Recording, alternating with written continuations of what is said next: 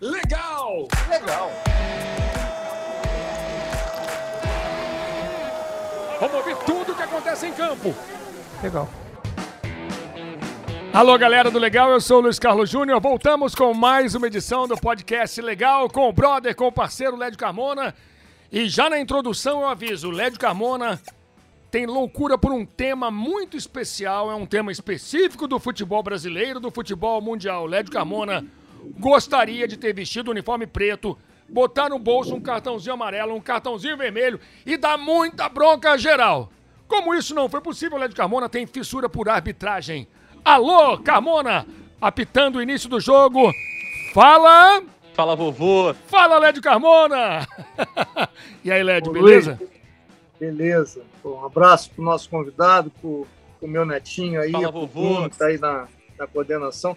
Cara, eu gostaria de dizer o seguinte: eu, eu sou fissurado pelo mundo da, da arbitragem. É igual a Fórmula 1. Eu gosto, eu gosto do mundo dos pilotos. Eu não, eu não entendo da corrida.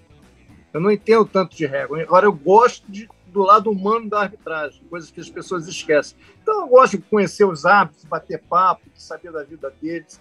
É, é- esse é meu interesse, não é pela regra pela regra da, do, impedimento. Não é pra ficar cornetando, acertou, errou, não é isso. Eu gosto, de, eu gosto de conviver com os caras, porque os caras, cara, eles sofrem muito, cara. Eu É sou, verdade. eu sou parceiro dos árbitros. Eu, se eu puder, eu tô sempre ali dando uma moral para eles. Pois é, o nosso convidado hoje. Só levam bucha, eu vou Só te bucha, dizer, né? cara. É. Eu apresento ou você apresenta o nosso convidado, Lédio? Não, você apresenta, você é o apresentador. Nosso convidado de hoje é Anderson Daronco, um dos mais importantes árbitros do futebol brasileiro, do futebol sul-americano. Com muito prazer, a gente está aqui com o Daronco. E, já que o Lédio citou, Daronco, o lado humano da arbitragem, eu já abro perguntando para você. Primeiro, obrigado. Olha só, galera, podcast de áudio, mas o Daronco estava voltando de Porto Alegre para Santa Maria. Então, no momento, o Daronco está parado na estrada, no carro, Lédio. Na estrada com o Daronco. É, e essas estradas aí gaúchas, elas têm movimento, não é fácil não. Não, não é mole, não. E daqui a pouco ele fica parado aí e vai encontrar um cornetinho que não falta. Alguém vai encostar o carro lado e vai falar: Daronco, você roubou Quero meu que time. Espero que o vidro dele seja escuro. Aquele isso, filme bacana. Daronco, muito obrigado pela sua participação conosco aqui no Legal. Eu acho muito interessante a gente ter um árbitro, Lédio, porque a gente já conversou com, com a arbitragem, já falamos de arbitragem, fizemos um podcast específico, mas foi com o Sandro e com a Fernanda. Falamos na central do apito. E os árbitros falam muito pouco. Na verdade, eles estão muitas vezes envolvidos em polêmicas e com pouca chance de defesa, eventualmente. Não sei se é a CBF que não deixa, a Comebol não deixa, mas eles não podem dar suas versões, eventualmente, né, Lédio? Por exemplo, quando o Bruno sugeriu pra gente o Daronco, eu falei, cara, vai ser ótimo. Eu acho, Eu acho que ele não vai poder fazer, né? É, você não, eu não vejo os hábitos da entrevista. Achei importante que, ele, que, ele, que eles tenham a palavra, que eles possam se manifestar também. Não, não, não sobre lance, sobre lance A, B, C, isso, acertou, todo mundo discute o tempo inteiro. É sobre a vida, entendeu? É sobre, verdade. sobre tudo, tudo em geral. E nesse aspecto sobre a vida, Daronco, muito obrigado pela sua participação e tem uma curiosidade, já conversei com vários árbitros a respeito. O que levou você a ser árbitro de futebol? Alô, Daronco, obrigado pela participação no Legal.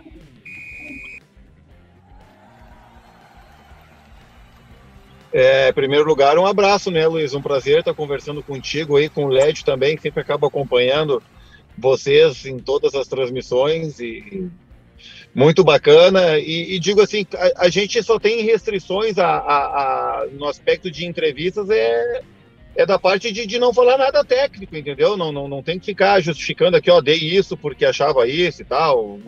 Enfim, não, não- a gente não pode entrar nessas questões. Isso porque a própria FIFA, a FIFA proíbe isso. Mas agora a gente pode dar entrevista. Eu participo de, de, de, de, de, de N entrevistas aí, sempre, e sempre com conteúdo de, de, de leveza e, e ultimamente mais levando até para um, por um lado do humor, assim, daqui a um pouco eu vou, vou, vou entrar nessa vida da comédia, sei lá, só falo bobagem, né? e já vou começar respondendo com uma também, porque o que, que me levou a ser árbitro? A loucura, né? Pois é, mas eu concordo plenamente com você. O que leva um cidadão a encarar 22 marmanjos que querem ludibriar você o tempo inteiro, tentam levar você ao erro, xingam, pressionam, torram a paciência o jogo inteiro. É meio por aí, né? Insanidade. Insanidade. Certamente eu não passei, não, não, não passaria, não, não ganhei atestado psicotécnico, não pode ser. Acho, acho que você cometeu um erro, Luiz. Qual foi? Ah, 22, cara. Eles têm que, tem que controlar uns 20 marmanjos de cada lado. Né, Não, e os do fora... lado de fora, os do lado de fora, né? 20, é, 22, é, 22 e os de fora. E os de fora, fora, comissão técnica, reservas, é, dá muito mais que isso. Às, às, cara, vezes, às vezes é quem assim, faz o papel pior é quem não tá no jogo. Verdade. Isso é uma verdade. O que, o que tudo que acontece fora acaba ingressando para dentro do campo. Isso é isso é um fato sabe? Por isso que a gente muitas vezes toma tantas preocupações com o entorno do jogo, com aquele ambiente, a questão do banco de reservas também, porque isso acaba impactando no, no, no, estado anímico dos jogadores dentro do campo e é onde muitas vezes aí é que o árbitro acaba aparecendo, né? Aí dizem ó, que o árbitro está querendo aparecer, fulano quer aparecer daqui e dali, mas óbvio que uma hora vai aparecer porque tem que estar tá tomando decisão toda hora, tem que estar tá tomando dando dura toda hora, acaba sendo o protagonista do jogo quando ele quando é o oposto daquilo que ele deseja, porque todo árbitro não quer aparecer no jogo. Entendeu? A gente não quer, não quero que o Lédio lá fique falando o meu nome. Só que ele é um fã da arbitragem, isso sim, que ele, ele queria dá, ter ele dá o jeito árbitro. dele. ele encontra um motivo. Ele encontra. Mas, cara, eu, eu me tornei árbitro assim, foi totalmente do nada, do nada, porque confesso, eu nunca sonhei ser árbitro de futebol. Sabe? Nunca Hoje, hoje a gente vê a procura pelos cursos de arbitragem é muito grande, sabe? As pessoas é, que, que, que, fazem o curso da, da, das federações hoje, é, eles buscam isso como uma carreira realmente, sabe? E na minha época não era assim, até porque mudou muito o perfil do árbitro de quando eu fiz o curso, que foi lá em 1999, para hoje. É uma série de transformações, seja o perfil físico quanto o perfil social do árbitro, sabe? É, hoje se exige também uma questão de, de, de um terceiro grau, de um, de um ensino superior. É, antigamente, mais pessoas assim acabavam buscando a arbitragem muito mais como um bico, como um complemento de renda, entendeu? E no meu caso, eu estava buscando o curso para ter uma carga horária, porque eu fazia faculdade de educação física na época e, e eu tinha que cumprir lá uma determinada carga horária em atividades extras. Então, acabei fazendo o curso de arbitragem só para isso. Então, tu imagina eu lá, um estudante de 18 anos, nunca sonhava ter ido ter, apitar um jogo, sabe? Não, nunca passou pela cabeça. Mas aí, a partir do momento que tu realiza o curso, e aí tu começa a trabalhar, como eu disse, estudante, 18 anos, tô lá no, no, no primeiro, segundo semestre da faculdade, não tinha dinheiro para nada, comia bolachinha recheada no almoço, sabe? Almoçava no restaurante universitário quando dava, e olha que já era um valor bem menor. Aí tu começa a pitar um jogo daqui, o outro dali, até um jogo dentro da própria faculdade, outro daqui. Tu começa a ganhar o teu, teu dinheirinho ali, que na época pequeno, mas já supria essas necessidades.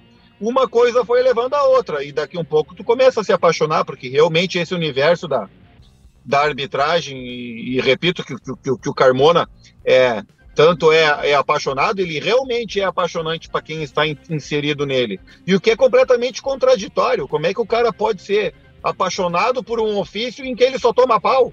Sabe? O cara nunca é elogiado. Tu pode fazer um baita de um jogo, elogio tu não vai ver nunca. Não vai ter tapinha nas costas ali, vai dizer, ó, oh, parabéns, meu, beleza. Não vai estar tá lá no, no, no, na manchete do Globoesporte.com que o Daronco fez uma baita arbitragem. Não. Mas agora deixa dar uma ocorrência. Aí é paulada para todo lado. É então, como é que o cara vai ser apaixonado por isso? É uma é loucura. É coisas que, que, que, que o ser humano às vezes não consegue explicar, mas que realmente essa intensidade da arbitragem no nosso coração, na nossa veia, é, é muito grande, sabe? E é muito gostoso vivenciar todo esse, esse ambiente, porque todos os árbitros que largam, que acabam se aposentando, se perguntar para eles, eu, eu diria que se eles pudessem voltar no tempo, todos eles seriam árbitros de novo. É, o Bassols já... voltou, o Bassols voltou recentemente, né? Tá fazendo VAR.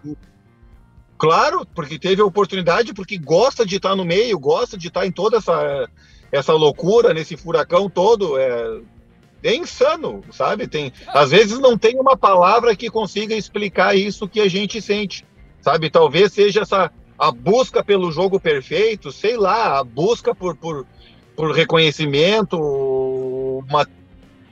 não sei, de fato eu não sei, mas é algo que realmente mexe demais com a gente, sabe? E eu, eu se eu pudesse voltar lá atrás, que em algum momento eu acabei abdicando da minha, da minha carreira como professor de educação física para me dedicar exclusivamente à arbitragem, é, se eu pudesse voltar no passado, eu faria exatamente a mesma coisa, sabe? Então é, é uma loucura. E fico feliz que, que tenha tomado essa decisão, né? Que bom. Você falou da graninha do início. Muita gente fala da profissionalização, da necessidade da profissionalização da arbitragem no Brasil. Ainda é bico, Daron, ou dá para viver da arbitragem? árbitros, árbitros top hoje conseguem viver da arbitragem. Sabe? Eu consigo viver da arbitragem. Só que é, é um viver da arbitragem nesse momento. Nesse espaço, nesse espaço de tempo em que eu consigo em que eu consigo me manter como um árbitro top, por exemplo. Sei lá. Uma faixa aí de, de, de 8, 10, 12 anos como sendo um dos principais árbitros, vai estar sempre nos principais jogos, vai ter esse acúmulo, mas é um espaço de tempo muito curto, por isso que a gente busca uma questão da, da, da, da profissionalização. Não, não somente pela questão de, de, de, de, tu viver hoje da arbitragem, mas por, por tu ter um amparo, sabe? Porque tu tá sempre numa questão da. Tu tá sempre na, na, na ponta da, da, da, da, faca. É verdade, Legio, é. lesionou não ganha, não é isso? Exatamente, lesionou não ganha. Eu mesmo, agora recente, eu já tive, no último ano eu tive três lesões. Tive que sair de alguns jogos, sabe? E é um, é, é um jogo que não volta mais.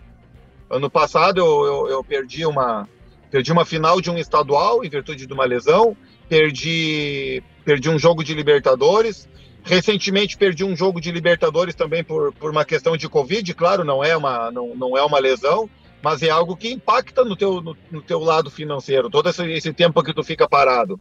O árbitro só ganha quando ele atua. Aliado a isso, obviamente, a pressão de saber que ele tem que estar indo sempre bem no jogo.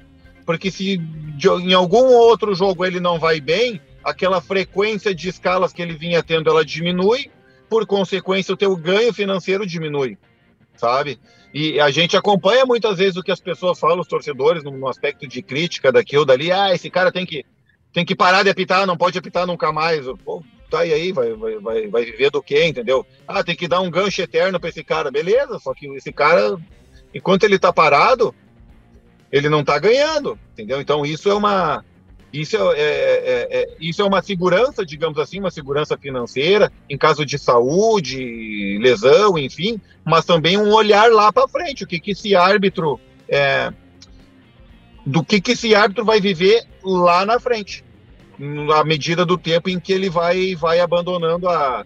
em que vai, vai se aproximando do término da sua carreira, né? Isso que, que também é algo que nos que preocupa a todos nós como categoria.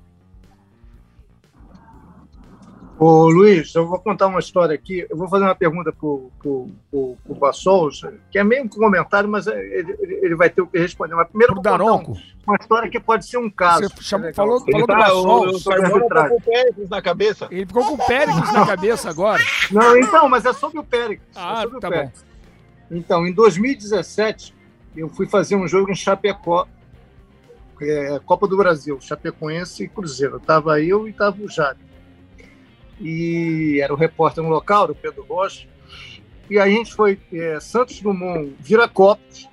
Chegando em Viracopos, a gente descobriu que o voo tinha sido cancelado em Viracopos para Chapecó. O aeroporto de Chapecó estava fechado. Então, aquela coisa, vai, não vai, vai, não vai, vai, não vai. Mandaram a gente para Floripa. E de Floripa, a gente ia chegar lá em Floripa muito mais tarde que a gente chegaria Tipo, a gente chegar, ia chegar em Floripa meia-noite, já tem que pegar uma van para Chapecó. Ah, seis, sete horas. Então a gente não ia dormir à noite. Que perrengue. perrengue total. Seis, sete horas de van até para chegar seis, sete horas da manhã em, em, em Chapecó. E quem estava na minha van na mesma roubada? Péricles Bassols. Péricles Bassols. Ele e o trio de arbitragem. Ele e os outros dois assistentes. O, o Daron, era um lá do Recife, Clóvis, né? O assistente. Clóvis Amaral, Clóvis Amaral, é, do Recife. E, é, tinha um outro lá do Nordeste que eu não estou lembrando o nome agora. Cara, esses, e a van era para todo mundo, não era só para gente. Era para quem perdeu o voo, para quem entrou ali. Então era uma van apertadíssima, cheia de gente. Um motorista, um motorista super inseguro. Ninguém dormiu na van o Péricles, como eu, deve ter ido dormir 7 horas da manhã, 7 e meia da manhã. Vai apitar o jogo, O né? jogo foi, o jogo foi 0 a 0 a torcida do, do- da Chapecoense queria apedrejar o Péricles no final, dizendo que ele tinha prejudicado o Chapecoense, que isso, que aquilo, que não sei o que. Foi 0 a 0 O jogo foi horrível. E, e, e ninguém sabe que o cara não dormiu, que o cara estava praticamente num fuso horário, que ele viajou a noite inteira de van. Enfim, os caras acham que o cara vai numa carruagem puxada por 25 cavalos, assim, dormindo, entendeu? Na executiva, na primeira classe. Não tem a menor noção, cara. Entendeu? Então, é, é, é, é muito difícil, cara, é, é, é você ser apto. Porque, por exemplo, essa é a pergunta que eu ia fazer pro, pro, pro Darum. Darum, é, é, as pessoas acham que é só chegar e apitar, pô, é, é, saber a regra e, e soprar o apito. Não é isso, cara. Você tem que estar fisicamente, por exemplo, se você não estiver fisicamente condicionado, quantos testes vocês fazem por ano para vocês? Vocês têm que passar um teste físico, senão vocês não apitam, vocês perdem o emblema da FIFA.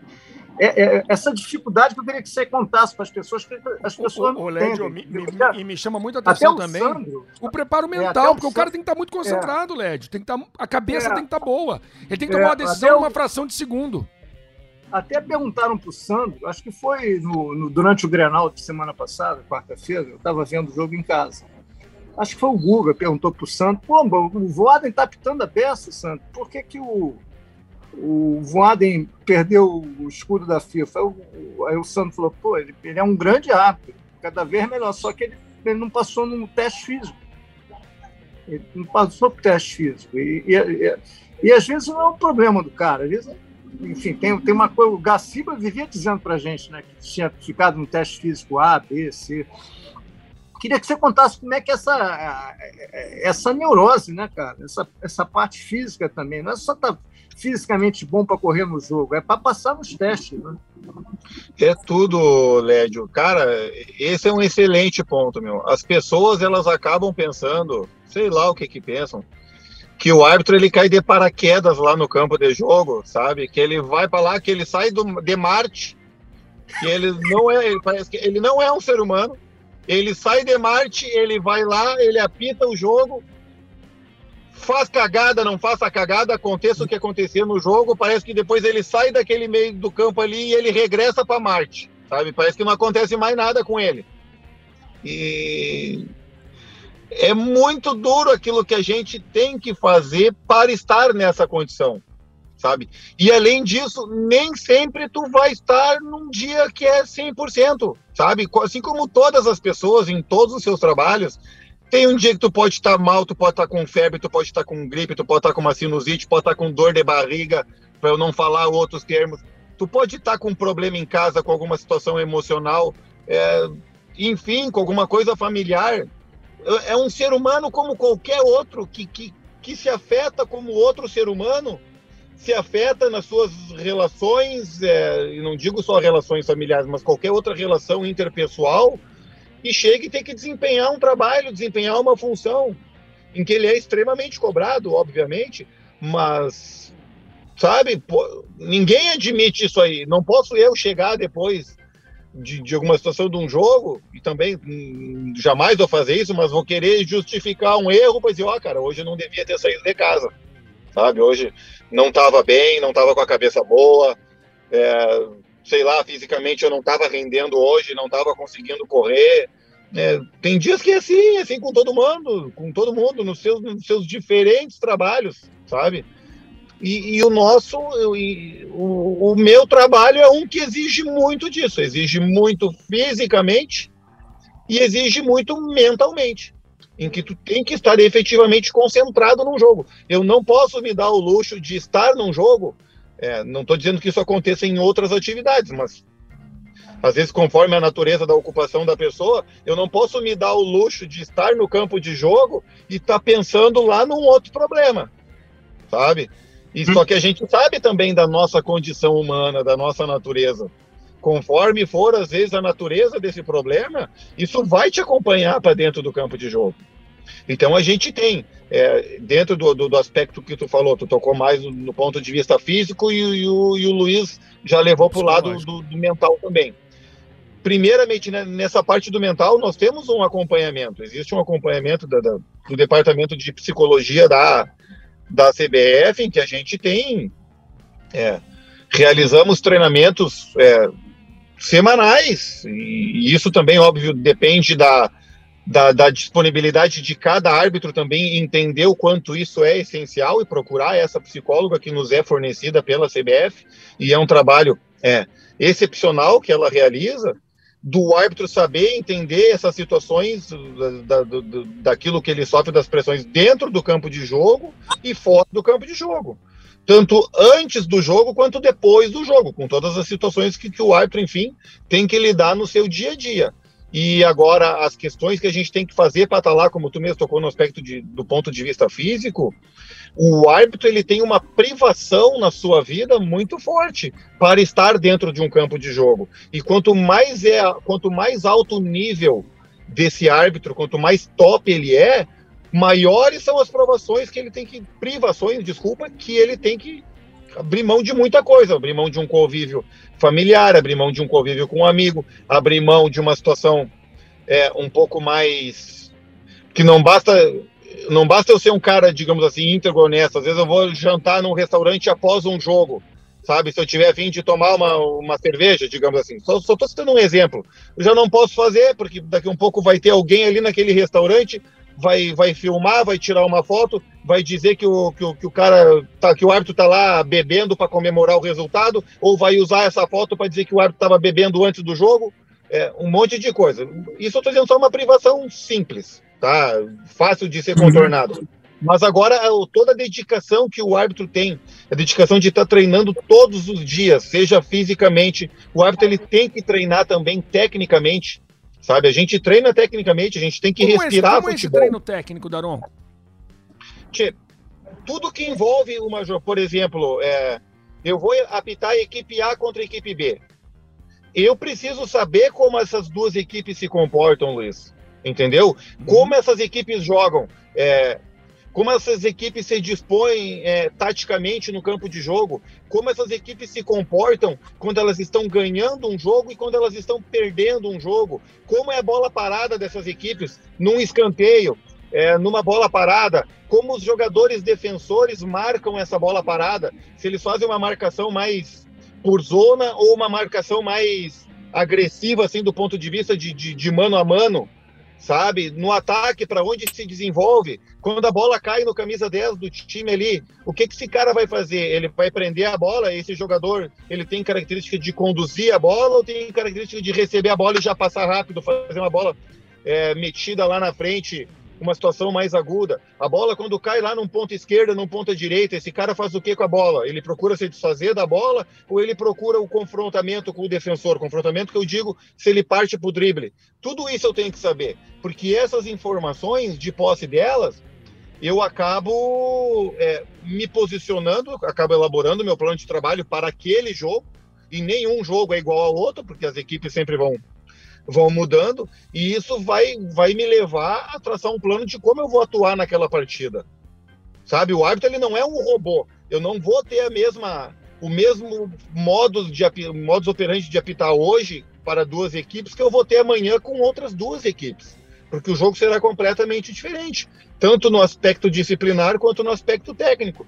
E o árbitro ele tem que ter esse conhecimento, tem que saber como os jogadores se comportam do ponto de vista disciplinar, se eu vou ter problemas disciplinares nessa partida ou não, sabe? Se eu vou ter que já é, estabelecer uma linha, digamos assim, uma linha dura já desde o início do jogo, ou tu deixa o jogo começar a dar uma desenvolvida para ver como é que a situação vai, vai se desenvolver. Então é, é assim, assim o árbitro acaba estudando um jogo, elaborando um plano de trabalho. Então eu tenho que respirar futebol. Tem que respirar futebol 24 horas por dia jogos. A gente tem ferramentas, eu tenho, por exemplo, citando.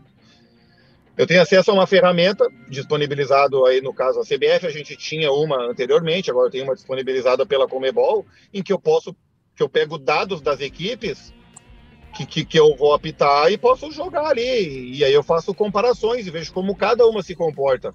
Se é uma equipe que faz pressing lá na frente, pressing que eu digo, se é uma equipe que marca sob pressão lá no ataque.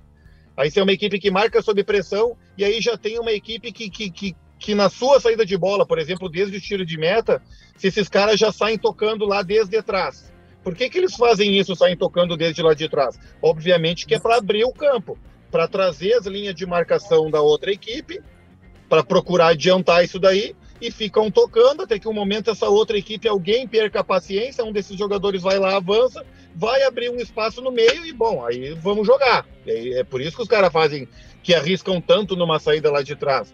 E isso interfere no quê? No meu comportamento dentro de jogo. Porque eu tenho que proteger aquela área penal em que os jogadores estão trocando a posse de bola, porque a possibilidade de um defensor, e aí com todo respeito, mas a possibilidade de um defensor perder a posse de bola ali, que é um jogador teoricamente com menos habilidade do que um meio-campista ou um atacante, então a possibilidade dele perder a posse de bola ali é muito grande, então eu tenho que proteger aquela área, então eu tenho que me aproximar. Mas ao mesmo, ao mesmo tempo, eu sei que eles estão tocando a bola ali atrás, para que daqui a um pouco eles vão fazer um lançamento lá de 50, 60 metros lá na frente, e aí só de táxi para eu chegar naquela jogada.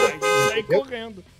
Aí tem que sair correndo que nem um louco. Mas é assim, esse, esse é o futebol de hoje em dia, sabe? Que, que, que muitas vezes a gente acaba ficando longe de uma jogada ou outra, daí vai vir um comentário, ah, o cara tá longe e tal, mas por que que tá longe da jogada? Porque era impossível ele estar perto, entendeu? É, é, são, são, são, coisas assim, então assim a gente acaba muitas, e, e além dessa parte de estudar, isso eu estou estudando uma equipe, mas rotineiramente a gente tem acompanhamento das instituições, por exemplo, Comebol, CBF e algumas federações, a gente acaba vendo lances, debatendo lances de, de, situações que acontecem nos jogos, entendeu? A gente tem aí um banco de dados, próprio Campeonato Brasileiro, aí de rodada a rodada, a gente fica debatendo o que, que aconteceu, ó, esse lance é isso, esse não é, por que, que marcou, deixou de marcar.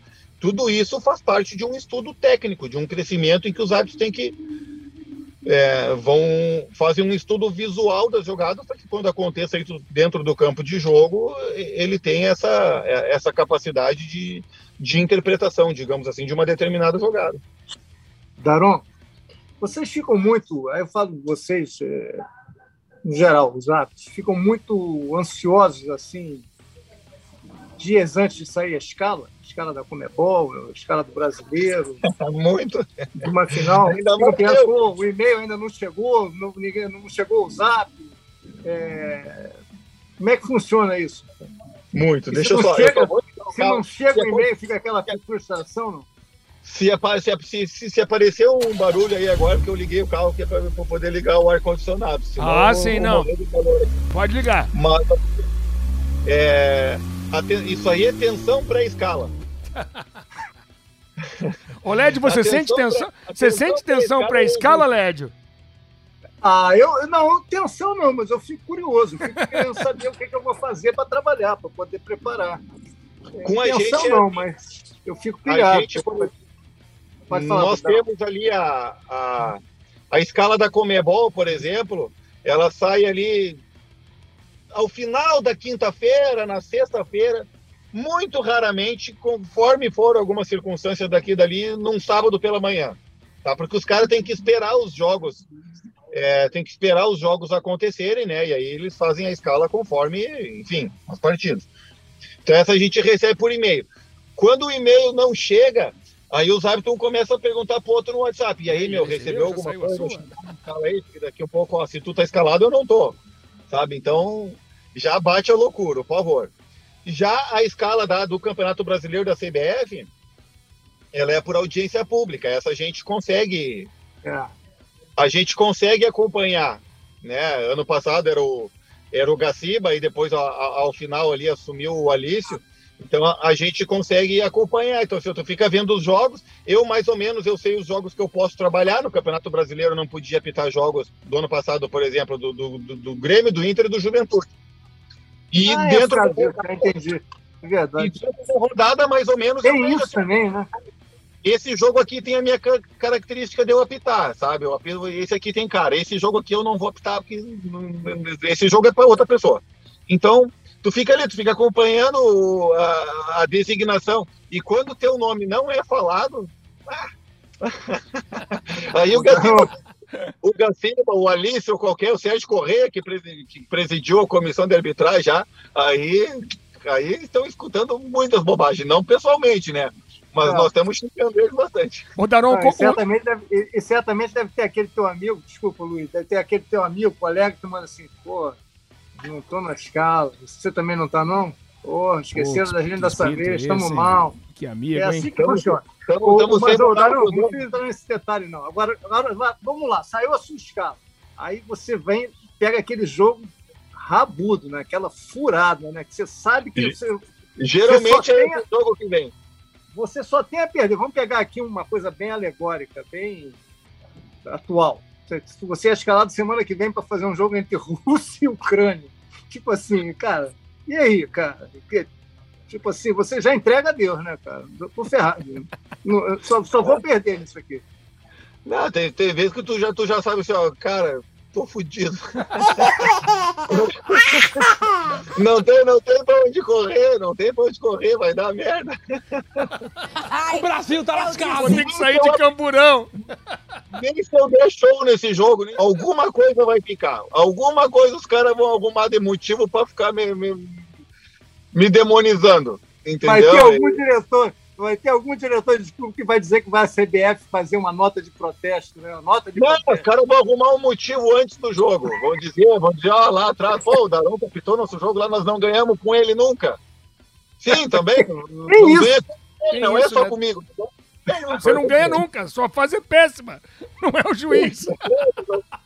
Sim, aí querem fazer levantamento de estatística. Eu sou apenas um cara que tá ali naquele período que tá Sim. ruim, não estão ganhando dos caras mesmo. Vai fazer o quê? Ô, Daronco, o Lédio acordou hoje com um tremendo espírito de DJ. Então, nós separamos algumas músicas pra você. Uma escolha do DJ Carmona. Qual é a música, Daronco? Daronco maromba travesso Tá querendo apitar Faz assim Então sai correndo, consulta o VAR Daronco Ele tá simulando e o juiz é muito bronco Cuidado com o braço do Daronco Ele tá É se jogando, dinheiro. então se liga no meu tronco Cuidado com o muque do Daronco Mais uma! Daroncos não permitem Essa é boa demais. insultos sérios. Daroncos distribuem cartão. Daroncos fazem muitos supinos retos com Garotos que viram daroncos. Que loucura. São só daroncos. Olha só. O, o, Lédio o, o. Leone, o Leone que, que é o autor dessa música original, acho que é o Leone, deve ter Sim. garotos, né? Deve, deve É. dar pulo. Tudo isso aí, né? Agora, olha só. Todo tipo de paródia é uma homenagem, né? Cara, quando quando assim, o Magno Navarro imita o Lédio, eu acho que ele se sente homenageado. Quando o Adnei me imitou, quando o Magno me imita, mesmo de forma caricata, é uma homenagem, não, Daronco? eu, eu, eu confesso que, que eu fico honrado, Sim. inclusive, sabe? De ter, ter o meu nome lembrado. Eu sei que, é, pela minha posição na arbitragem brasileira, eu sei que eu sou um dos principais árbitros do Brasil. É, sei que sou respeitado por isso, tenho essa credibilidade. Sei também que eu tenho uma imagem é, facilmente reconhecida, né? Pela questão do, do, do meu porte físico e tudo. E aí claro, obviamente, juntando isso tudo, é, me torna um personagem muito conhecido dentro desse universo, sabe? E uma pessoa com a capacidade do, do, Adnet que ele tem todo e, e, e fazer isso para mim, claro que acho engraçado, obviamente, porque que tem graça, os colegas também me mandavam, recebia toda hora, mas também fico feliz, porque como tu disse, é, é de certa forma é uma homenagem, é um reconhecimento não estão fazendo isso de uma outra pessoa, sabe? E o cara é, não está fazendo isso para me diminuir é, e nem diminuir a minha capacidade enquanto árbitro, muito pelo contrário.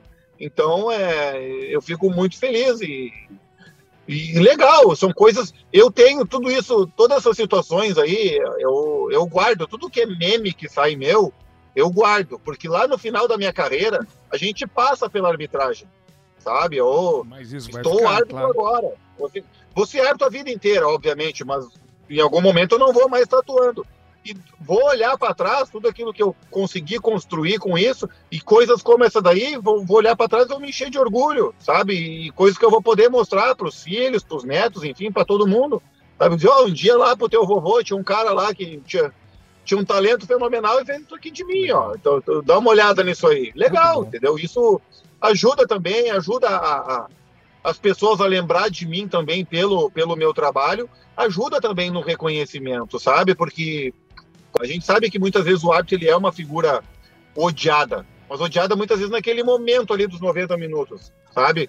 É, a grande parte do assédio que a gente sofre, por exemplo, na rua, no aeroporto, eu te digo assim, ó, 95% são pessoas que, que, elogiam o nosso trabalho e admiram a, o nosso trabalho e a forma como eu me porto no campo de jogo, por exemplo, entendeu? Então é coisas assim ajudam, ajudam e é muito bacana. Darão que você falou em meme. Há algum tempo eu narrei um jogo do Atlético Mineiro e eu usei um meme que era muito óbvio. A hora que o Hulk chegou do seu lado, eu falei, bom, aí Thanos versus Hulk. A criação não é minha, mas eu achei ótimo. E você é bem maior, você é o Thanos mesmo, você é muito maior que o Hulk. ah, cara, o pior de tudo que eu não posso falar é tu vê só, isso eu sabia que ia acontecer, sabe, Luiz? Eu disse, essa, é, essa brincadeira, eu, eu, vou, eu, vou, eu vou dizer como aconteceu, não é brincadeira, mas Manda. o que aconteceu previamente a isso. Eu estava escalado num jogo, eu acho que era um jogo de eliminatórias, acho que eu estava na Venezuela, sei lá, não, não me lembro direito. E no domingo seguinte eu ia apitar o primeiro jogo que, que, que seria do caso do, do Atlético Mineiro, acho que devia ser Atlético Mineiro e São Paulo.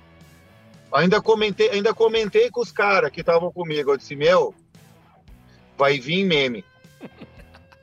Vai ter meme. Pode ter certeza que vai ter meme. E daí, tá, beleza. Aí, ah, chegou no jogo lá, é, na hora do aquecimento, ainda brinquei com os dois bandeirinhos. Eu falei o seguinte, eu vou passar do lado do cara. Se o cara for menor que eu, tipo, se ele for maior que eu, eu já nem vou chegar muito perto durante o jogo, brincando, obviamente, né? Não vou chegar perto. Mas agora, se, se eu for maior que ele, ah, aí, aí vai, o meme vai ser favorável para mim. Eu vou ficar bem, vou ficar grandão ali naquela parada. Claro que numa situação de brincadeira, ninguém quer ser maior que ninguém, óbvio. Até porque o Hulk é um craque de bola e eu sou um simples uh, assoprador Estamos tá só falando do pote físico, é uma brincadeira envolvendo só o pote físico. E com todo o respeito, obviamente. Esse assunto, eu sabia que ele ia render quando, quando ele veio para o futebol brasileiro, eu sabia que ele ia render, e eu sei que ele vai continuar rendendo sempre. Em todo jogo que a gente tiver, é, uma que não deveria ser, mas em algum momento ou outro de uma partida é uma relação conflitante, obviamente. Árbitro e um jogador.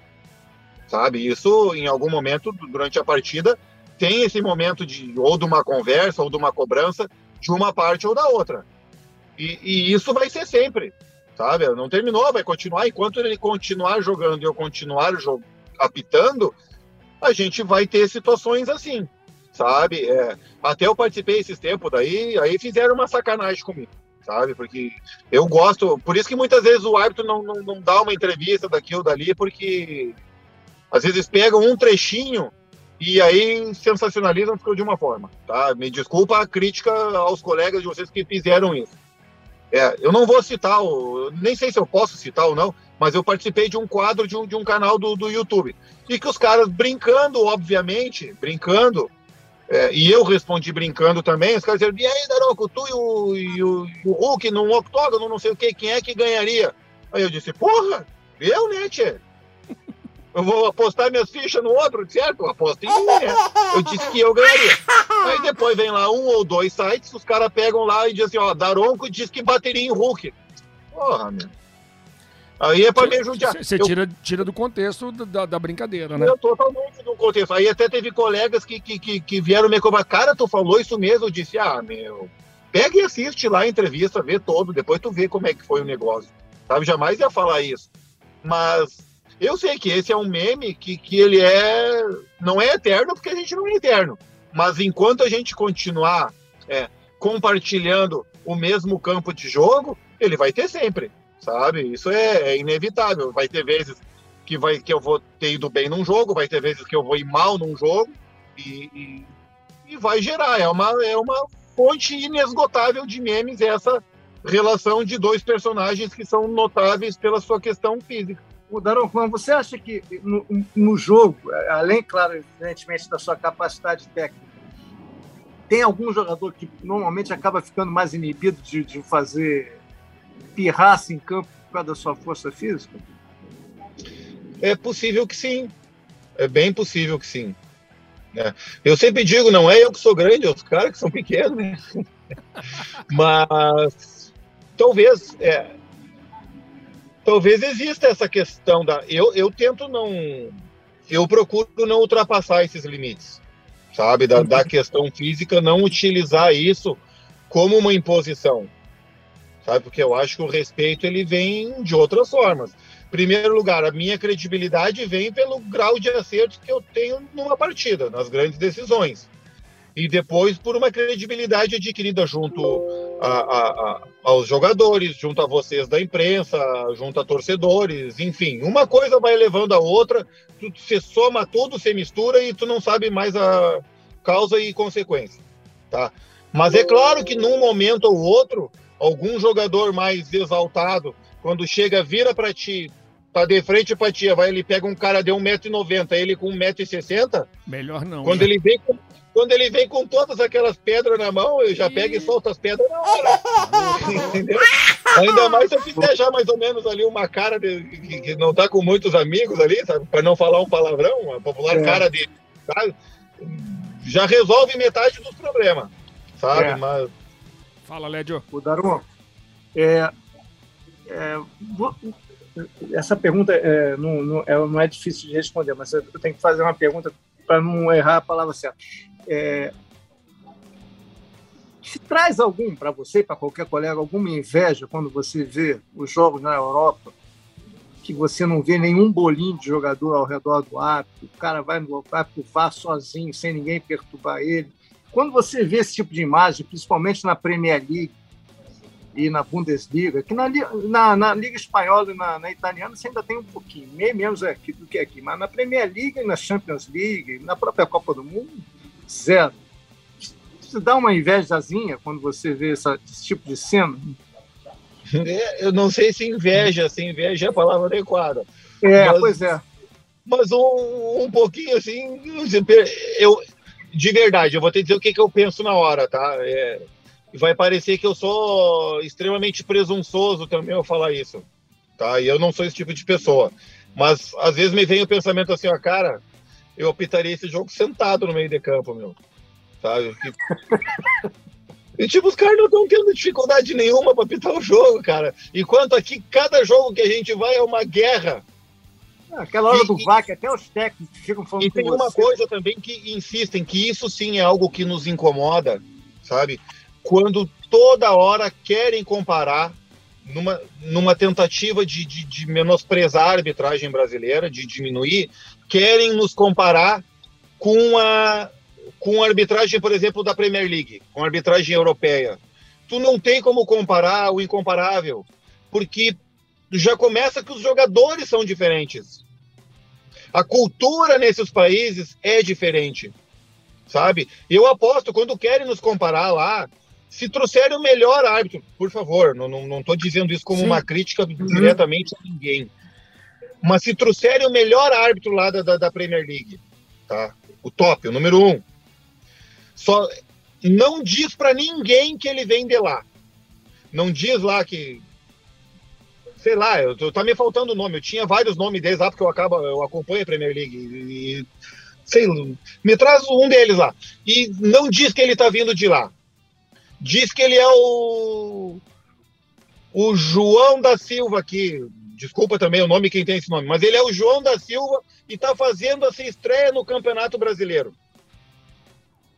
E que ninguém saiba que ele vem de lá. Esse cara, ele não vai terminar o jogo aqui. Se os caras não souberem que ele vem de lá, porque se souberem que ele vem de Aí lá, respeitam, eles né? já entram no, no, no, campo, eles já entram tudo com a viola dentro do saco, já entram tudo respeitoso.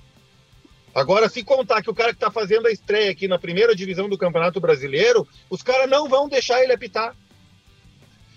E outra, e ele não vai ter esse manancial de, de, de, de, de situações com que ele tem que lidar, que aqui a gente tem que se preocupar com tudo. Sabe? Com uma coisa tão simples, que é o apitar uma falta e a vida que segue, o jogo segue. Não! Os caras todos viram que foi uma falta, mas eles insistem em querer reclamar, fazer E um por bolinho. que, que eles fazem isso, jogo, Por que, que você ou acha para tentar para uma próxima decisão. É, a ideia é essa, é induzir você a errar na próxima, apitar pra eles, porque não- de fato não faz sentido. Você acabou de citar. Todo mundo viu que foi falta e, independentemente disso, os caras se cercam, xingam, reclamam. Isso não tem como mudar no futebol brasileiro, no futebol sul-americano. e aí vai, tu vai mudar, tipo assim, ó, mas é uma questão de educação desportiva, tu vai mudar como? Aí vai lá o Daronco, então tá, hoje nós vamos fazer cumprir, vou apitar o jogo. Porque todo mundo quer ver jogo. A gente também quer ver jogo. Eu, como árbitro, sou um amante do futebol, eu sou o amante desse produto.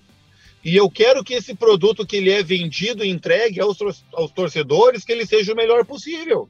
Eu não quero que ele fique um jogo acidentado a todo momento. E aí, só que daí tá, hoje o Daronco vai tentar fazer isso na partida. No primeiro bolinho, porque não tem como parar isso com um por favor. Não posso dizer, senhor Luiz Carlos Júnior, Por por favor, favor, né? o senhor pode me deixar apitar tranquilo? Senhor Lédio Carmona, o senhor, por favor, pode sair daqui? Não dá. É cartão, né? funciona. Cartão pra galera. Tocar uns 3, 4 cartão para cima, ok? Aí beleza, resolveu no primeiro bolinho. Aí lá no segundo, já vai ter que sair mais uns dois, três cartão. Daqui um pouquinho, um desses caras aí, é, ali na frente, faz uma falta, uma situação de jogo, aí tu tem que acabar expulsando um cara, aí eles vão pegar lá a origem do primeiro cartão e dizer, é, não teve bom senso, não soube levar na conversa, blá, blá, blá, blá, blá. Todo É esse assim negócio aí, entendeu? Sim. Então, às vezes, tu tem as armas na mão, tu tem as armas na Mas mão, não só que pode tu não usar, pode né? usar. O- o- é por exemplo, teve o, no Grenal de quarta-feira. Pode ter certeza, a gente quer jogo. Eu queria que, que todos os jogos que eu apito tivessem no mínimo 60 minutos de bola rolando. É, Só que eu é. também. É uma situação que não depende só de mim. Depende dos caras estarem afim de jogar. Porque quando não estão afim, não tem milagre. Até tem. Só que daí esse milagre é quando o árbitro acaba aparecendo demais numa partida. Tu vai ter que acabar é, é muito cartão amarelo, é muito cartão vermelho, tu acaba tirando um personagem principal desse espetáculo e isso acaba revertendo contra ti mesmo, contra o próprio árbitro depois do jogo. Isso já tá reforça a sua tese de que não dá pra comparar a Premier League com a arbitragem da Premier League com a arbitragem do Campeonato Brasileiro, em função desses fatores. Nunca, tu não, tu não- exato, tu não pode comparar o incomparável. Seja porque, por N questões, educação desportiva, cultura, o próprio Lédio, quando o Lédio citou uns exemplos, aí ele disse, é, tu vê que Premier League os caras são mais comportados, mas daí já chega na Itália, na Espanha, eh, já é um pouco mais difícil. É Sim, diferente. são países que têm a mesma, basicamente a mesma característica nossa aqui Somos do brasileiro, latinos, né? do americano. São mais calientes, são, entendeu? É, é- E esse é um trabalho que nós, da arbitragem brasileira e sul-americana, que a gente tem que. é, Isso é um trabalho como um todo, não só nosso, sabe? É, todo mundo tem que pegar junto. Arbitragem, é, clubes, é, imprensa, a gente tem que ter esse respaldo muitas vezes, sabe? Vai ter momentos que numa partida dessa aí tu vai acabar tirando o craque de um time. É um prato cheio para que venha um diretor, um presidente depois, vai ficar trabalhando o nome do Daronco a semana inteira, porque tirou o craque do próximo jogo do time, que daqui um po- pouco era, podia ser o clássico, podia não ser o quê, blá blá blá. Enfim, só que daí não olham para a conduta do cara que foi equivocado, eles olham para a conduta do árbitro que tirou.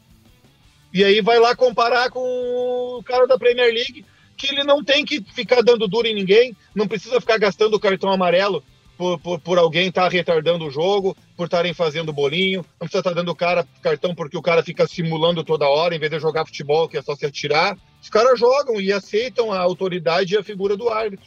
O Daron, não sei se você consegue me dizer se você tem opinião formada sobre isso, com a sua experiência. Qual é o clássico mais difícil de apitar? É Grenal, é Boca e River, é Corinthians e Palmeiras, é Flamengo e Vasco, é No, Fla-Flu? no Brasil, no Brasil, eu tenho a felicidade de ter apitado todos os clássicos já. E isso eu posso. Me sinto muito feliz e honrado por isso. Todos, né? O Grenal não tem comparação. Bicho Sabe? pega. Bicho pega. E eu, brin- e eu brinco ainda, e eu brinco com, com os colegas meus de campeonato brasileiro, assim, que, a gente, que, que, que no Grenal do brasileiro a gente acaba não apitando, porque a gente é gaúcho e eles tentam evitar isso, embora eu já tenha apitado o Grenal de brasileirão. Mas eu digo pra eles, ó, cara, vocês apitarem o Grenal do brasileiro, embora muitas vezes dê bronca, dê problema, é, apitar o Grenal de brasileiro é fichinha. Eu quero vocês apitar, quero ver vocês apitar o Grenal do gauchão. Quando tá valendo vaga ou tá valendo o título. Aí os caras viram demônio sabe? Porque é muito pior, é muito pior. E eu colocaria assim, ó, um nível abaixo é Atlético e Cruzeiro e Corinthians e Palmeiras. Foi seria para mim o meu top 3, mas disparadamente o o Grenal é o mais insano, assim. Talvez, talvez obviamente a minha opinião possa estar contaminada pelo fato, claro, de eu viver no Rio Grande do Sul e, e, e ver toda essa preparação que existe pré-jogo e pós-jogo. Mas também ela é contaminada pelos 90 minutos dentro do campo, que eu sei que tu tem que. que, que cada segundo demora uma eternidade para passar num jogo como esse daí. Sabe? Que, que a cada ciclo de cinco segundos tem uma bomba relógio que pode explodir a qualquer momento que em situação qualquer de qualquer outro jogo, qualquer olhada atravessada de um jogador para o outro, tu resolveria só com um grito no, no Grenal, não sei, eles têm que se resolver se empurrando. É, é uma loucura. Eu teria a mesma opinião sua. Você apitou Boca e River? Não, Boca e River não. Já apitei. Eu tive a felicidade já de apitar River Independiente, Racing e River e Penharol e Nacional do Uruguai. Também esse me enche de orgulho de ter apitado, que é um clássico muito próximo da gente aqui e se assemelha muito ao, ao, ao Grenal. Penharol e Nacional é, é uma loucura também. Às vezes, às vezes, se tu tira a bola do jogo, os caras continuam jogando. Continuam discutindo. Led, eu queria que você me ajudasse nessa, que eu queria falar do VAR, da tecnologia na arbitragem. Eu tive a sensação de que, bom, a gente pediu isso durante muito e muito, muito tempo, e que quando a FIFA realmente cedeu, e finalmente cedeu, eu imaginei, pô, 80% dos problemas vão acabar. E não. Aparentemente, surgiram novos problemas decorrentes do VAR. O que, que você pensa sobre isso, Daronco? Não, foi, é que foi dado um motivo a mais para os caras reclamarem, né? Antes eles reclamavam só do campo de jogo, agora quando eles não conseguem reclamar do campo, eles reclamam do que acontece na cabine. Muitas vezes tendo brigando contra imagens, brigando com aquilo que estão vendo. Tá lá, tem uma imagem, tem um programa que tá te dizendo que o cara tá em posição de impedimento. É, Aí não mas tem existe- dúvida, né? Aí ali a linha tá marcada e pronto, acabou, né? É, mas tem vezes que até isso discutem. Aí você já. Você tá falando da idoneidade de quem traçou a linha, então, no caso, né? Mas discutem, discutem. verdade. Quando os caras querem chorar, choram por tudo. Entendeu? Claro que, assim, o primeiro, o VAR. O VAR, ele não veio para o árbitro, né? O VAR, ele veio para o futebol. Veio para deixar o futebol mais justo. é, e, na- e- e o árbitro acaba sendo um operador dessa ferramenta, sabe? Para legitimar o resultado do jogo. Basicamente, a gente conseguiu zerar, praticamente zerar, situações de, de questão de impedimento, de, de um gol, de um gol legal ser mal anulado, de um gol ilegal ser Valeu, sancionado, isso. sabe? É, salvo uma questão realmente daí de um erro humano, de o cara esquecer de ver que tem um jogador lá do um outro lado, uma coisa assim, que não deveria, mas pode Já- acontecer. já aconteceu. humana. Só que aconteceu num Sim, sim. jogo, num universo de 500. Sim. Então isso não tem mais, não tem mais isso. Não tem mais de o árbitro dar um cartão errado para um jogador por um erro de identidade. Não tem mais essas situações de, de, de gol, não gol. Mas o VAR no Sabe? Brasil, o VAR no Brasil interpreta e não deveria interpretar, é porque a gente tá citando lances de impedimento não impedimento, foi gol não foi gol. Aí você traça uma linha e tal. Mas essa questão do, do braço, por exemplo, você vê que pegou no braço. Mas o VAR, Luiz, Sim. o VAR sempre vai interpretar. Não vai ter jogada em que o VAR não interprete uma situação dentro de área penal, que, que são as duas que mais vão levantar polêmicas. Eu citei duas situações de, de, de protocolo, e coisa, tem outras duas, que é incidentes dentro da área penal e, e situação de cartão vermelho ou não. O VAR sempre vai interpretar. Ele vai interpretar se a, se a tomada de decisão que o, campo, que o árbitro teve no campo de jogo está correta ou não. Com base daí na opinião dele. E, e também tem lances, aí a gente tem que ter que, que, que o futebol é muito rico. É, o futebol ele não tem uma caixinha de bombom em que cabem só uma meia dúzia de lances dentro daquilo ali, aquilo ali que acontece toda hora, não. No futebol acontece um lance diferente do outro a toda hora, e nenhum lance é igual ao outro. Tu estava começando a dar um exemplo de mão, certo?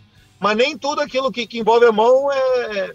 Tem N coisas que a gente tem que, que interpretar, e aí entra é uma questão definitiva, que é a interpretação, ver a posição do braço, distância da bola, se era um momento de disputa, se houve um, um movimento adicional desse jogador, se ele procurou é, retirar o braço da bola, se ele ampliou seu espaço, se era uma situação de bloqueio, é, qual o impacto tático dessa jogada, enfim, N situações que tornam um lance diferente do outro. E óbvio que o VAR vai interpretar, ele vai interpretar se a decisão que, que o árbitro tomou no campo de jogo, se ela está certa ou está errada, de acordo também com o entendimento que ele tem acerca do futebol. Sabe? Aí que também tá, tá uma questão muito grande. Por mais que a gente. É... Eu vou, depois eu vou usar um exemplo pegando eu em relação a entradas, pela minha característica de, de gaúcho, árbitro gaúcho. É, nenhum ser humano, nenhum árbitro é igual ao outro. Cada um tem um entendimento acerca de futebol diferente do outro. Eu, enquanto gaúcho, agora vou citar um exemplo, eu sou formado no Campeonato Gaúcho de segunda divisão, de primeira divisão, em que, que, que, o contato físico ele é um pouco mais permitido. A gente entende isso como mais algo mais normal ou natural, algumas entradas um pouco mais fortes. Não posso querer que um árbitro, por exemplo, paulista, carioca, mineiro, sei lá, de um outro estado, que ele tenha o mesmo o mesmo nível de aceitação que eu em entradas assim. Por isso, claro que a arbitragem, a CBF, por exemplo, tomando o nosso hemisfério aqui, é, tenta unificar isso, tenta padronizar todas as questões. Mas intimamente, cada um permanece com esse nível de aceitação dentro de si, do que ele entende como um jogo justo, bem jogado, enfim. Aí a gente parte para as considerações, uma questão de uma entrada, de, um, de onde atinge, com que atinge. Estou dando exemplo de cartão vermelho. Sim. É, vai ter lances que são muito claros, que para todo mundo é claro que é vermelho, e o árbitro no campo deu amarelo ou não deu nada. Mas vai ter lances que muitas vezes são no limite, sabe? São no limite entre ser um cartão amarelo e um cartão vermelho. E são muitas vezes esses lances que acabam é, que acabam levantando, acabam gerando uma discussão daqui ou dali. Aí esse mesmo lance para esse árbitro do campo seria cartão amarelo, mas para o árbitro de vídeo seria cartão vermelho. Aí esse árbitro do campo acaba chamando esse árbitro do campo para lá dar, dar uma olhada. Isso já gera um desconforto nesse cara do campo no sentido de que e agora me chamou, ou muda minha decisão ou mantenho, porque para mim continua sendo um amarelo. E, e, Mas, e, e essa situação, perdão, eu... perdão, Daron, que essa situação, ela, acaba, ela não acaba influenciando, sugestionando o árbitro de campo, que é isso? Você tem certeza, eu sou o seu VAR, você tem certeza que é amarelo. Eu acho que é vermelho. O Anderson, dá um pulo aqui. Porque... Bom, você para. Intimamente você não fica pensando, puxa, será que eu errei? Não, não é difícil você manter a sua convicção do campo ou não? Aí é uma questão de personalidade.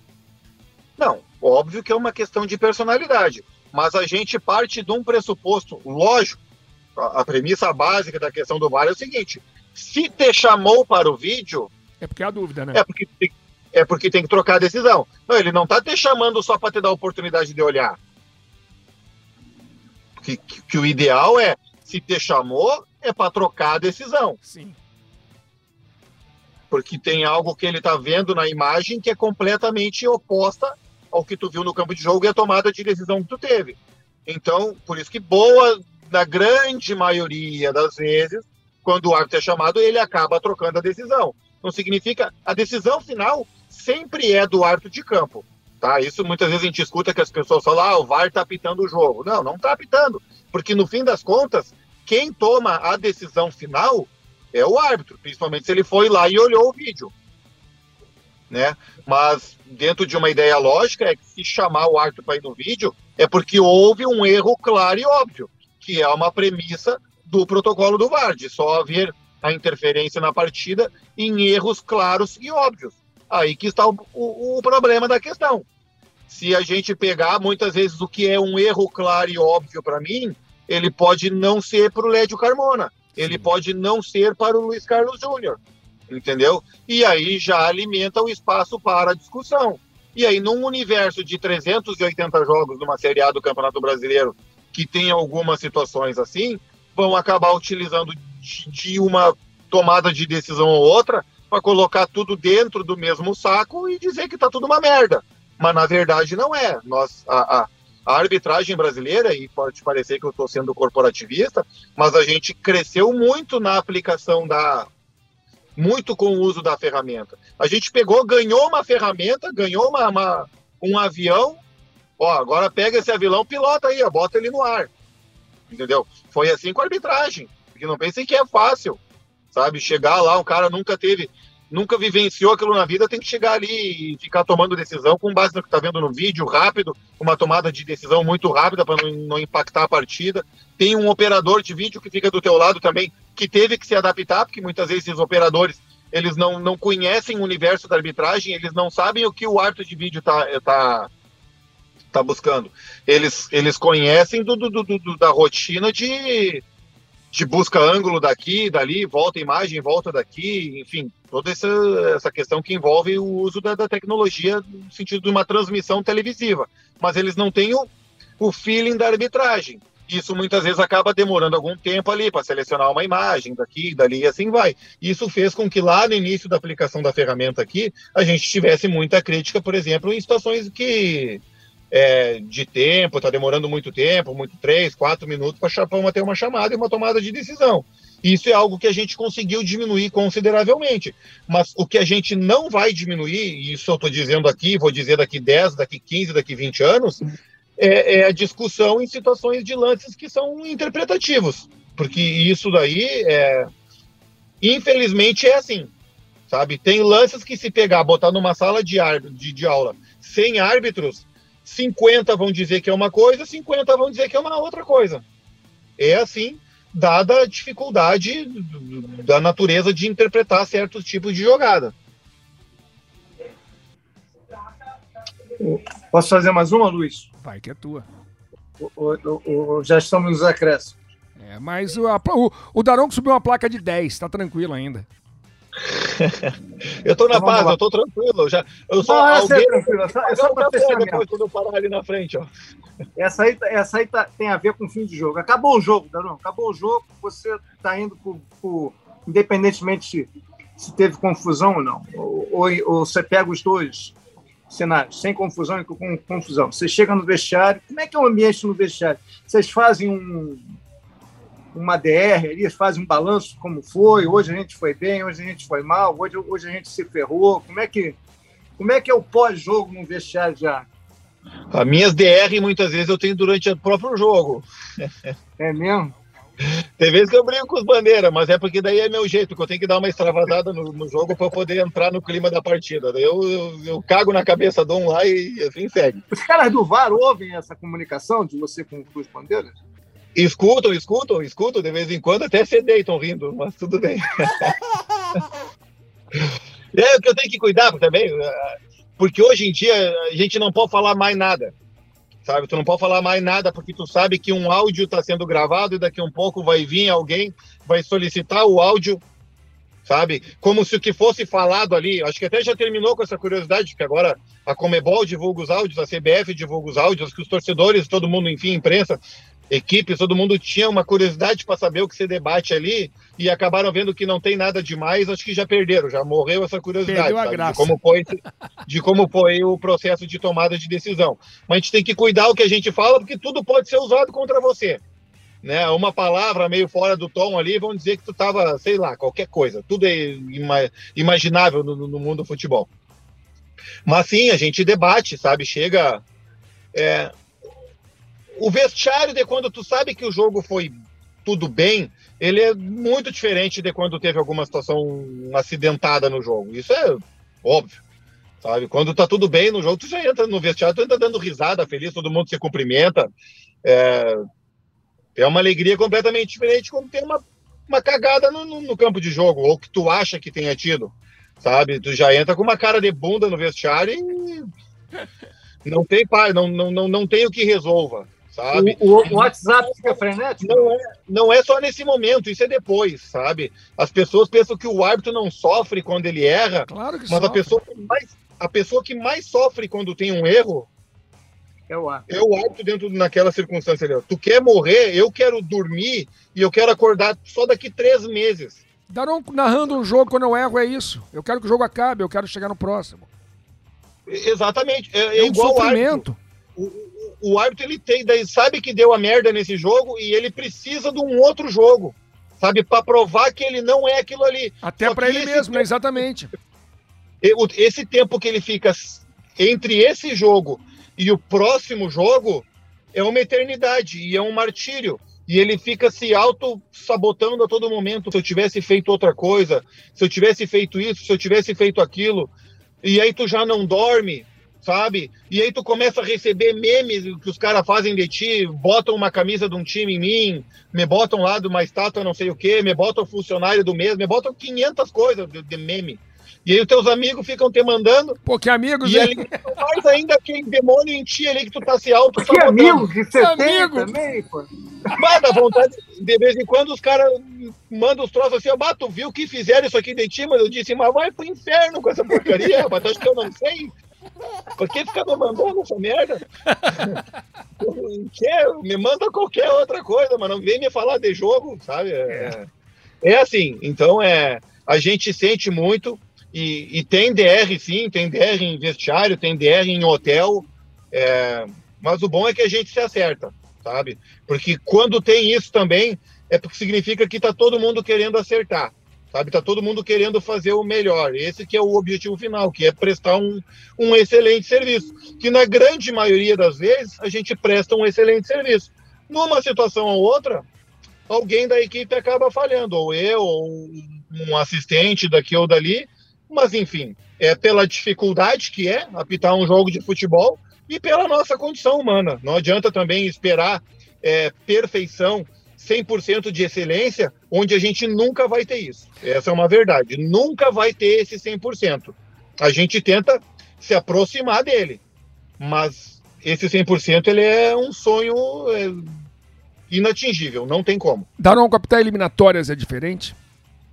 Nossa, muito diferente. Tu é outro ambiente, né? E é um ambiente que talvez nós brasileiros é, a gente pensa que o nosso país é apaixonado por futebol, mas tem vezes que quando a gente começa a comparar com, com o pessoal aqui que nos faz vizinhança, a gente vê que eu digo isso mais pelo sentimento de nacionalismo e o amor à sua seleção, sabe? Não estou dizendo que o brasileiro não ama a sua seleção, tá? Estou dizendo que, que me parece que os nossos vizinhos amam mais a sua seleção, tá? A gente vai para um país assim, a gente vê que o país para, literalmente para, por causa da sua seleção e a paixão que eles colocam essa entrega dentro de campo de jogo, nas arquibancadas e no dia a dia. É muito diferente, tu não tá lidando com equipes, sabe? Tu não tá lidando com equipe A, equipe B do nosso futebol aqui. Tu tá lidando com uma nação, sabe? E, e, e, e com nações, aqui no caso das eliminatórias nossas aqui, com nações que a gente vive, vem de, de, da nossa história, ela é muito recente enquanto civilização. Nações que tiveram inúmeras situações de atrito, inclusive entre elas. Sabe? Aí tu vai para um jogo desses aí, uma, uma, N questões históricas envolvidas aí com diversos países aqui da América do Sul. Sabe? Cada um com seu motivo. Tem vezes que tu pensa que não tem nenhum motivo para essas equipes ter uma rivalidade futebolística e não tem, mas eles têm uma rivalidade histórica, seja por conquista de espaço geográfico, é, rivalidade política. Então, isso tudo acaba deixando o jogo bem mais nervoso e mais quente. Somado a isso, uma questão toda nacional, de nacionalismo, enfim, é, deixa um jogo bem interessante de ser apitado e muito gostoso, sabe? Eu, eu me sinto muito feliz de, na minha, na minha carreira, ter tido a oportunidade de apitar jogos de seleções assim, porque isso é, é muito bom, é muito bom e é, me dá muito orgulho, realmente, de, de, de ter visto que eu pude fazer parte do futebol dessa forma. Luiz, vamos deixar o Daronco embora. Eu estou nervoso vendo esses caminhões passarem em alta velocidade aqui. Tá parado. Na estrada com o Daronco. Passa cada jamanta. Tem duas, tem duas coisas para terminar, então. Peraí. Primeiro, tem um amigo nosso, Daronco, que tem uma mensagem para você. Na verdade, uma mensagem barra pergunta. Alô, Pedrinho? Fala, Luiz, Dom Carmo, grande Daronco. Pô, primeiro um prazer estar falando com você. E já sabe que eu sou tua cria, né? Daronquinho. Daronco, a minha pergunta é o seguinte: quanto você bota no supino de cada lado? E outra coisa, é só batata doce e frango mesmo para ficar desse tamanho? Parabéns pelo trabalho, amigo. Tudo Cara, de bom e conta hoje... aí o segredo. Valeu. Que que sorte, cara, que sorte que eu tô tendo. Eu, eu, eu vou ter que fazer uma propaganda aqui no ar, Luiz Carlos. Vai nessa, vai fazer? nessa. Permitido. Tá. Primeiro, assim, ó. Eu sei que falam inúmeras bobagens acerca do, do que eu uso por causa do meu tamanho. E eu já antecipo aqui, eu nunca usei essas porcaria. Tá? Vai treinar. Quem fala que o cara usa é o preguiçoso que não treina. É só ir treinar. Eu tenho 20 anos de treinamento na paleta. Em algum momento esses anos iam fazer, esse treinamento iam fazer surtir efeito, tá? Eu não sou adepto da batata doce do frango, tá? tá bom. Tomo lá. Não sou regrado com alimentação. Eu adoro pizza, hambúrguer, Coca-Cola. É... Vou pegar, eu tenho aqui no carro, Tchê. Mostra, Cadê? mostra, Tchê. Cadê? Eu falei numa entrevista recente que o segredo de tudo era ah. fandangos com Coca-Cola, tá? Você consegue enxergar isso aqui, ó. Daí, ó, daí, olha o vídeo aí, galera. Ó, ó pra quem tá ouvindo só o áudio, fandangos. Tem um pacotaço de fandangos no carro. Tá aí, ó. Tá? Então ele tá aqui. Esse é o segredo. O segredo é treinar, treinar. Vamos, vamos correr, vamos levantar peso. É, eu vou responder. Eu não fico mais cuidando quanto eu faço no supino. Eu tô velho. tá não, Mas, assim, tá não, tá bombando. Circunstâncias, em circunstâncias boas, em boas ali, quando tivesse Sim. bem treinadinho ali, nada muito pesado, uns 50 quilos de cada lado já dá para treinar bem. E Led, olha aí, vai rolar um. E agora, Pedrinho? E agora, Pedrinho? Ô, ô Luiz, quando o Daronco tiver cercado daqueles jogadores, tudo reclamando dele, ele tá abre a boca depois de comer um saco de fandango, vai espalhar tudo pra tudo que Aquele hábito de fandango, né? Cara, é isso aí, ó. É fandango, é chocolate, é hambúrguer, é pizza. E outra, tá faltando algo essencial, que é o churrasco gaúcho, né, Ah, tchê, tem. Aí sim. Mas, vem churrasco gaúcho é feito com espeto, espeto no chão? Não, aqui é na minha casa não tem como botar o espeto no chão, né? Mas é no espeto, certamente. Mas esse do, do, do é, é, esse costelão com o espeto no chão aí, obviamente, tem um sabor sensacional. Né? Caramba, tá dando vontade de comer churrascão, hein? Quando você convidar a nossa equipe para almoçar, você, você convida para a gente comer churrasco, não é para comer fandango, não. Tá? É, churrascão, hein? Pode deixar. Uma próxima, uma próxima transmissão de vocês em Porto Alegre, a gente come um baita de um churrasco lá, a gente acha um lugar legal. Tá Fechado. E para tá e pra gente fechar de vez agora, aqui a gente conta causos, então... Anderson Daronco, para fechar, você conta um caos pra gente, uma história inusitada? Mas o que, que eu vou contar de jogo, cara? Eu nunca saí no camburão. Isso é bom. Isso é bom. É... Já te, é, tem o caos da vez que a gente teve que segurar a porta dos, do, do, dos torcedores, tudo ficar chutando a porta, dando voadora, né? Essa história eu já contei várias vezes, né?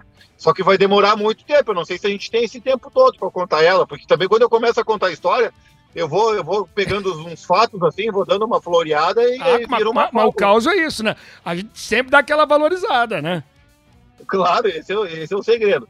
É, uma vez também então, eu tava, tava apitando um jogo por aí, perto da minha cidade, perto de Santa Maria, e era um jogo que valia vaga numa final e tinha um, era um jogo que tinha também uma certa rivalidade assim entre as duas equipes, rivalidade política, assim, um time era do interior e o outro time era do centro da cidade, enfim, tinha essas coisas todas. Além de outros fatos que não cabe eu mencionar. E esse time, e eu sempre digo isso, é, a, o árbitro ele vê, no, não sei se estão me vendo no vídeo, porque eu estou fazendo um sinal do meu olho aqui, ó. Mas Sim, o sim. árbitro ele vê no branco do olho do, do, do cara ali, do, do- do jogador, que o cara não tá bom. Que com aquele jogador ali vai dar merda, que aquele cara ali vai aprontar. E nesse dia aí tinha uns 20 com essa característica. Eu entrei no campo e ainda pensei, ah, hoje vai ser ruim sair daqui. Jogo sem segurança, sem nada, campeonato amador, campeonato municipal. Até que lá pelos 15 minutos do, do segundo tempo, saiu o gol do time do centro da cidade. Aí o time, o outro time se achou injustiçado, que queria reclamar de uma coisa da arbitragem, alguma coisa sem fundamento. Aí já começaram a voltar todos os olhos contra mim. E eu já sabia ali, sendo que o meu vestiário ficava estádiozinho pequeno assim, é, ficava do lado do, do vestiário dos dois times. Então, para eu chegar no final do jogo no meu vestiário, eu tinha que passar pelas duas equipes. Sem segurança, sem nada, era eu e Deus. Aí, tá, pensei, hoje pi, Hoje, pip! É, vai ter. Aí. Só que, que, que os caras estavam para brigar. Aí, só que em algum momento esses loucos começaram a brigar entre eles. Teve uma falta lá, começaram a se empurrar quando vê, sobrou soco para um lado, soco para o outro.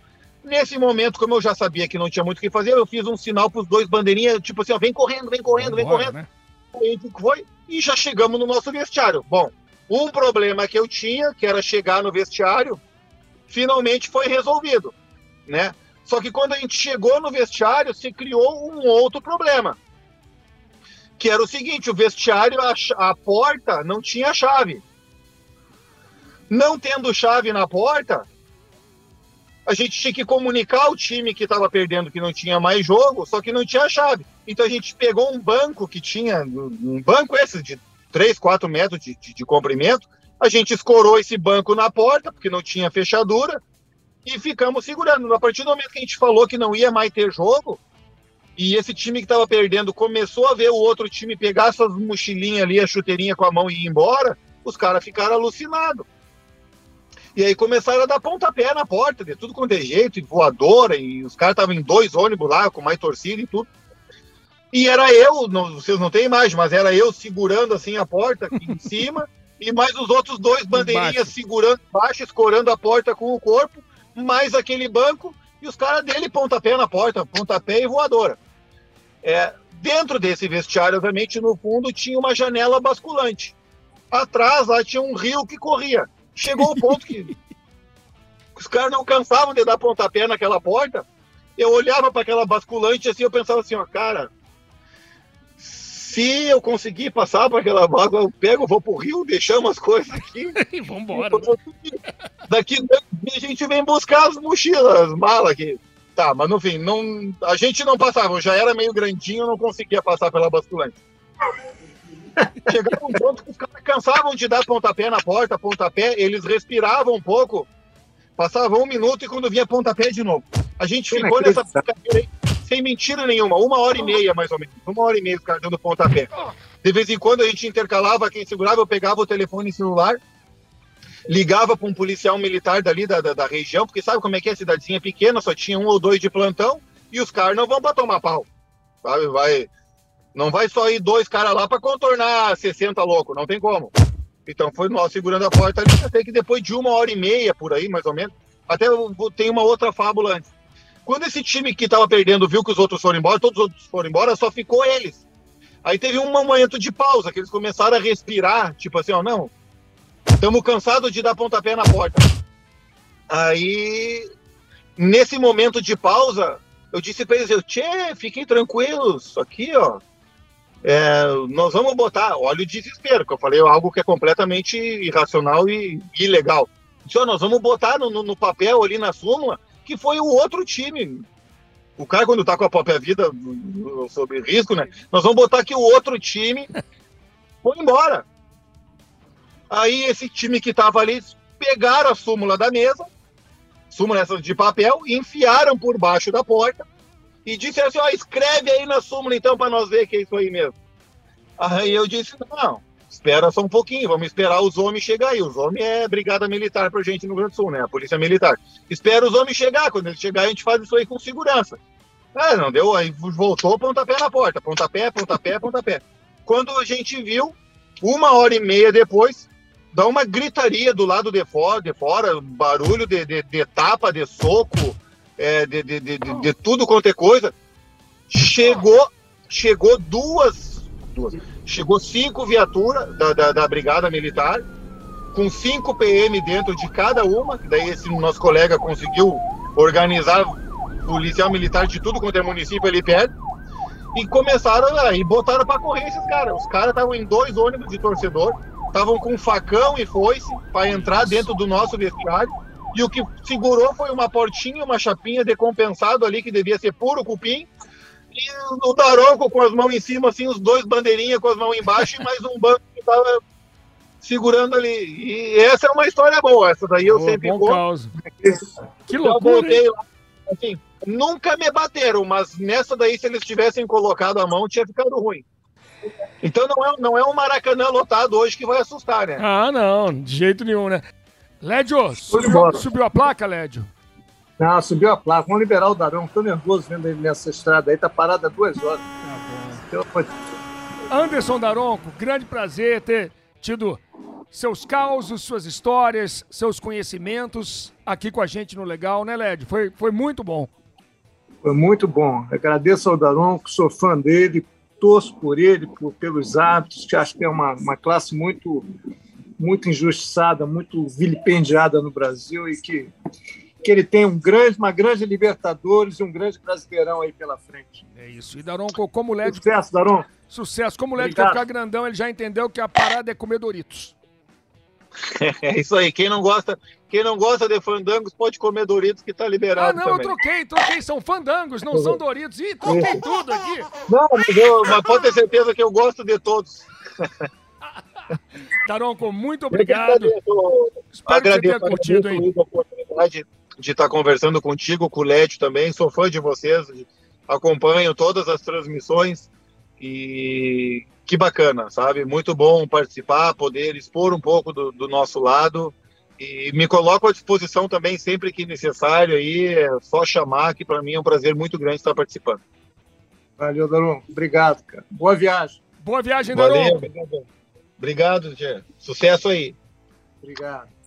Anderson Daronco foi o nosso convidado. Esse podcast tem a produção e edição de Bruno Mesquita. Cadê o barulho? Ele não botou nada, Lédio. Nenhuma sonorização. Hoje, esse podcast tem produção e edição de Bruno Mesquita. Yahoo! Coordenação de Rafael Barros e a gerência de André Amaral. Valeu, Carmona. Fomos! Fala, vovô. Valeu, Luiz. Rolou, fala, vovô. Até mais, galera. Até a semana que vem. Acabou! Acabou! Legal! Legal.